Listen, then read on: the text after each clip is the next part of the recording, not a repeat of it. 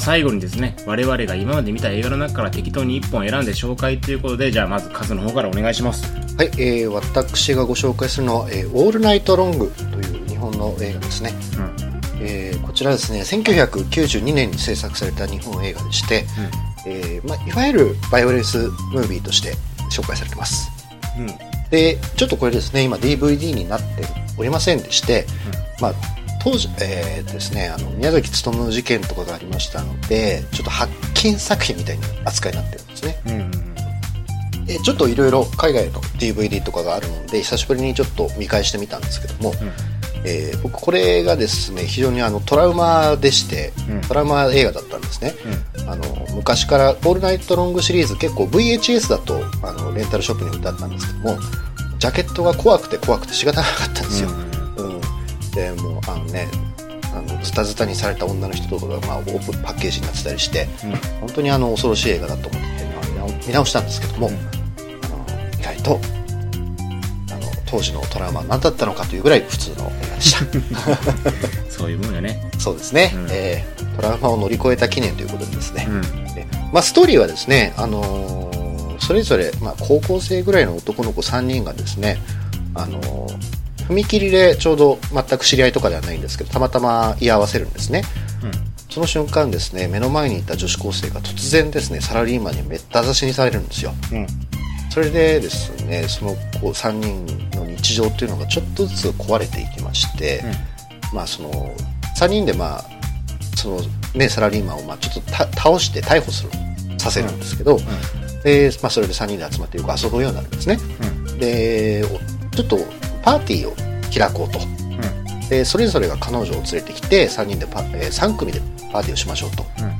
ただですねあのみんなちょっと童貞チックなもんですから、結局なかなかできないんですね。うん。で結局中にはこう女の子にそれでで騙されてしまったりとか。でちょっとですねイライラが募ってくるわけですよ。そうするとですね、まあ、一人彼女ができるんですね。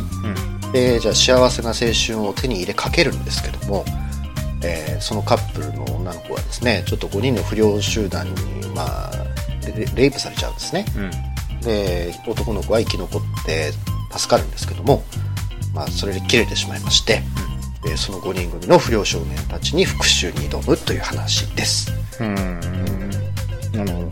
まああの話的にはですね非常にまあ閉塞感のある話というか、うん。え本当にですねあの無軌道な若者というかですね靴した若者が爆発する映画ですね。うん。です。残酷描写とかどうなの？えーっとですね当時やっぱりそのかなり話題になったんですよ。女子高生が殺されるとかね、アキレス腱をまあ切ったりっていう絵があるんですけども、うん。まあでもやっぱ90年代のその低予算のねあのですから今見ると普通です。別にそんなにそのなんだろうな冷たい熱帯魚とか今ありますでしょ。うん。あれでもうちょっとさらに一線超えてしまったじゃないですかうん。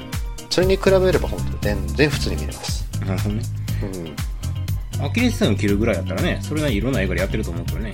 そうでアキレス腱切るってもあのホステルって映画あったじゃないですか、うんあれ痛かったでしょ？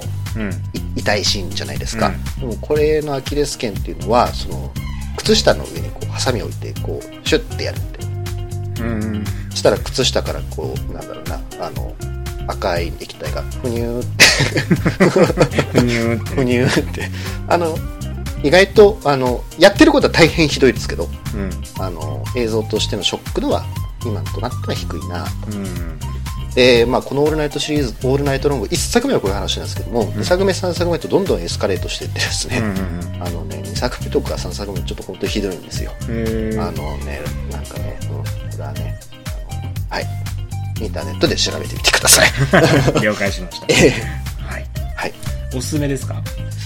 うーんでもねあのなんでしょううん結構なんだろうなその男凶暴につきとかうん。あのそういったちょっと暴力が爆発する映画とその時代の空気感みたいのは非常に濃厚なのでうん。今見てみると非常に興味深いと思います、うん。なるほど。はいうん、でこの監督今えあの震災復興の映画撮ったりしてて普通に普通の映画もいっぱい撮ってますから、うん。はい、あのぜひ見てはいかがでしょうかはい、わかりました。じゃあ続きまして私の方ですね。はい私が紹介するのは、トリフィドの日人類 SOS という映画です。知りません。ええ、これ多分誰も知らないと思います。こ れはええこれはですね、1962年に作られた映画なんですねお。で、えー監督がですね、あの、スティーブ・セクリー。誰ですか？スティーブ・セクリー。スティーブ・セグリーですか？はい、スティーブ・セクリーです。あの、あの、スティーブ・セクリーですね。はああ、知らない。い。トリフィドの日を撮ったスティーブ・セクリーですね。他は何撮ってるんですか？撮ってないです。知るかいな。ええというわけで、このストーリーどういうものかと言いますとですね、はい。あのー流星群が降るんですよ、とある日。うん、うん。宇宙のね、あの、流れ星ですよね、いっぱい降って、それを見た人たちがですね、えー全員次の日失明するんです。うん。目が見えなくなる。だから人類ほとんどの全ての人が目が見えなくなって、唯一ですね、例えば潜水艦に乗った人だとか、うんうんその、その日目の手術を、主人公は目の手術をして、その日目が見えなかったんですね。うん、うん。なので、その流星群を見ることなく、失明を免れたんですよ。うんで、その全世界が失明の危機に陥って、失明に陥ってしまったと同時にですね、なんとですね、その、えー隕石の影響でですね、えー食、食肉植物が発生します。食肉植物？え、食虫じゃなくて、人間とかを襲おうとする植物が出てくるんですね。あ植物が普通に自分で歩き回って人間を食べようとするんですよ。ら、嫌な世界ですね。ね困りますねうん本当にねね。ね目見えないだけじゃ、みだけじゃなくね、植物まで襲ってくると。でどうしたものかっていうお話なんですけども、はい。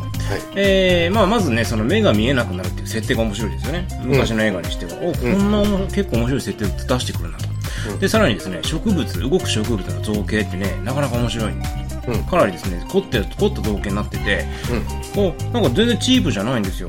うん。うん。普通に昔のなんでしょうね、あの、特撮というか、ちゃんとした造形をしていて、あここら辺はですね、非常に面白い。もちろんですね、あの、今みたいにバンバン動いたりはしないですよ。うんうんゆっくり動いて、た単調な動きではあるんですけども、造形がそれなりに気持ち悪いおかげで、見ていてですね、楽しめるんです。うん。はいただ、残念なところがありまして、うん。えーこの目が見えないっていう状況とですね、植物が人を食うという状況が、うんえー絡まないんですね。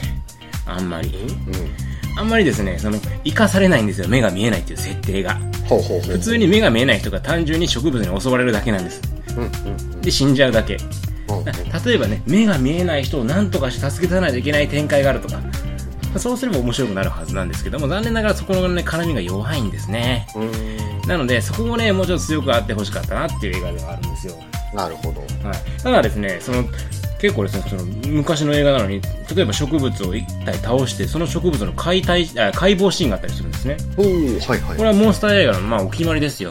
うんそのね、その解剖シーンをきちんとやってくれたりとかするのは嬉しいことですよ。うんで、最後、なんとかこいつの弱点を見つけて倒そうって言ってね、で、弱点が見つかったりもするし、その辺の流れはですね、今のモンスター映画とも変わらないような、きちんとした正当的な、正統派の流れを踏んでいるんで、うあの、モンスターファンで、結構いろんなモンスター映画を見てきた人であれば、古典の名作を一つ見るという名作ではないかな。まあ、古典の作品を一つ見るという意味では見てもいいんじゃないかなと思います。ただ、えー普通の人がですね、まあ映画って年に1、2本しか見ないかなって人にこれを勧めるっていうのは本当に愚の骨頂だと思うので、そんなことは私はしません。なるほどはい。きちんと映画、特にあの映画いっぱい見てる人でも、モンスター映画そんな見てない人はまず見る必要ないです。他にいっぱい見るモンスター映画あるので、モンスター映画いろいろ見てて、ちょっと昔の映画も触れてみようかなっていう人はですね、まあこの辺りを見てみればいいんじゃないでしょうかな。という感じのなるほ一本ですね。なるほど。はい。まあ、つまんなくはないんで、うんうん。見てもいいと思います。最近あれですよね。本当にこのエンディングに紹介する映画、ね、なんかこう、おすすめしきらない感じ。まあ、でもな、ね、あの、モンスターで新種襲来、うん。うんこの前紹介したやつ、あれに比べれば全然面白いよ。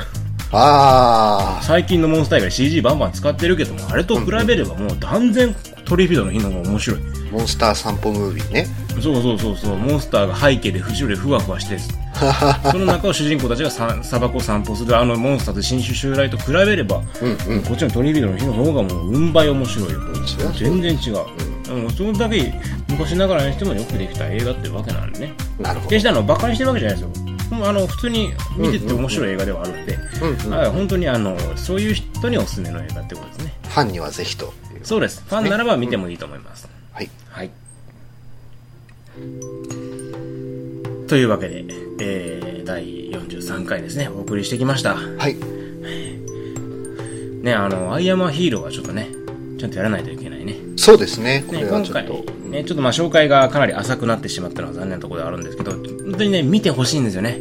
アイアムアヒーローは本当にそうですね。見てね、あの、ぜひとも、我々ちゃんとそのネタバレありの方ではきちんと話す予定ですので、はいまあね、それを聞かなくてもいいんで、とりあえずアイアムアヒーローは見てきてください。うん。本当に素晴らしい映画なんでね。はい。それをとにかく今日は言いたい。そうですね。アイアムヒアイアムアヒーローが素晴らしいという話ですね。トリフィドより先にアイアムアヒーロー見てきてください。オールナイトよりよりもトリフィドの日見て、ああアイアマーヒーロー見てきてください。オールナイトロングはそうですね。あの、多分なかなか見れないとで。あ、そうやね。確かに。今、昔はね、ビデオ屋さんに並んでたのにね。うん。まあ、無理して、ね、海外からかまって DVD を輸入したい人はしている。そこまでする映画かな。うーんと、でホラーファンファンはぜひ。ね、なるほど ね。ホラーファンは見てるかじやつですね。そうですね。はいはい。というわけでですね、まあ、今回はあの私の方はですね、あのリクエストいただいた映画を紹介しましたので、はいえーこれ聞いてる人もですね、何か紹介してほしい映画、今度はまあ太陽もやりますし、何か紹介してほしい映画があったらですね、えー気楽にメールをしていただければと思いますので、はいまた他にもご意見、ご感想等ですね、ある方はですね、映画ちわぐるや、アットマーク Gmail.com までお願いできればと思います。もしくはですね、あの、ツイッターのリプライやダイレクトメールとかですね、えー、まあ、なかなか来ないですけども、そのブログへのコメントとかでも結構ですので、何かしら頂戴できればと思いますので、ぜひともよろしくお願いいたします。よろしくお願いいたします。というわけで、えー、今回も長々とありがとうございました。しゅんでした。カズでした。さようなら。さよなら。